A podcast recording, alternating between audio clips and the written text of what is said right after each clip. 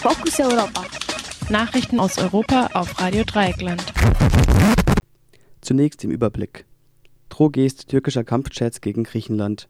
Facebook bestätigt Weitergabe sensibler Nutzerdaten an Firmen in China. Nach seiner Abwahl als Premier gibt Rajoy auch Parteivorsitz auf. Europäer wollen von Iran-Sanktionen der US-Regierung ausgespart werden. Drohgeste türkischer Kampfjets gegen Griechenland. Nach griechischen Angaben flog am Montag eine Formation türkischer F-16-Kampfflugzeuge mehr als 20 Minuten im Tiefflug über griechische Inseln der griechische Inseln der südöstlichen Ägäis. Die Verletzung griechischen Luftraums war offensichtlich eine Antwort auf die Freilassung flüchtiger türkischer Offiziere aus griechischer Abschiebehaft. Nach dem Putschversuch am 15. Juli 2016 waren acht türkische Offiziere mit einem Hubschrauber nach Griechenland geflohen. Die Türkei fordert seither vehement ihre Auslieferung. Der stellvertretende türkische Ministerpräsident Bekir Bosta wiederholte am Montag die Forderung nach Auslieferung. Zugleich beschuldigte Bosta den griechischen Ministerpräsidenten Alexis Tsipras sein Versprechen, flüchtige Putschisten zügig auszuliefern, nicht eingehalten zu haben. Stattdessen seien die juristischen Autoritäten mobilisiert worden, wie Bosta sich ausdrückte. Tatsächlich hat das oberste griechische Gericht, der Aeropark, die Auslieferung verhindert. Einer der acht Geflüchteten hat mittlerweile sogar in Griechenland Asyl erhalten. Alle acht bestreiten, an dem Putsch beteiligt gewesen zu sein. Außerdem bezweifeln sie, dass in der Türkei ein gerechtes Verfahren auf sie wartet. Nach dem Putschversuch wurden im türkischen Fernsehen Bilder von misshandelten Soldaten und Offizieren gezeigt. Die Freilassung der türkischen Offiziere am Montag erfolgte, weil die Frist von 18 Monaten für die mögliche Dauer einer Auslieferung längst abgelaufen war.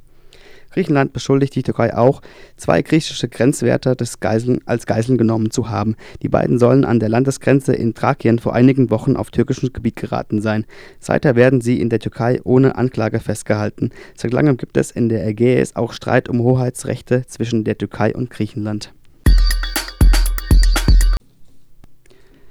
Facebook bestätigt Weitergabe sensibler Nutzerdaten an Firmen in China. Nach einem Bericht der New York Times hat Facebook eingeräumt, Verträge mit chinesischen Firmen zu haben, die die Weitergabe sensibler Nutzerdaten beinhalten. Mindestens seit 2010 sollen Daten über bestimmte Nutzer und all ihre Kontaktpersonen weitergegeben worden sein.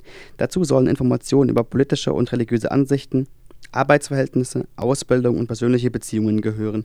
Da die chinesischen Firmen zum Teil gute Beziehungen zur Regierung in Peking haben, fürchtet man in den USA die Ausnutzung für Spionagezwecke. Keiner der chinesischen Partner von Facebook wollte Fragen der New York Times beantworten. Ein Sprecher von Facebook erklärte laut New York Times, man werde die Zusammenarbeit mit dem Handyhersteller Huawei, der als besonders regierungsnah gilt, einstellen. Insgesamt soll Facebook weltweit mit rund 60 Firmen ähnliche Verträge haben. Eine Vielzahl von Missbrauchsmöglichkeiten, nicht nur wenn chinesische Firmen ein eingeschaltet sind, ist denkbar.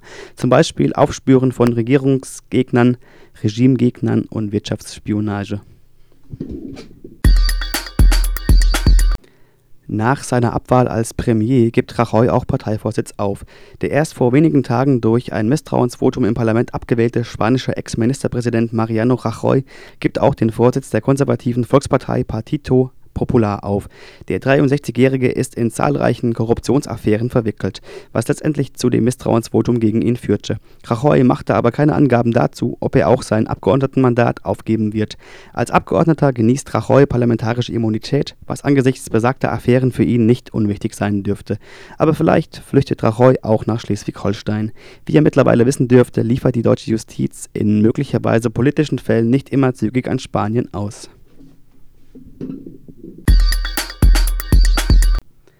Europäer wollen von Iran-Sanktionen der US-Regierung ausgespart werden. In einem Brief an den US-Außenminister Mike Pompeo haben die Regierungen Großbritanniens, Frankreichs und Deutschlands sowie die Außenbeauftragte der EU die US-Regierung gebeten, europäische Firmen die weiter mit Iran Geschäfte machen, nicht mit Sanktionen zu belegen.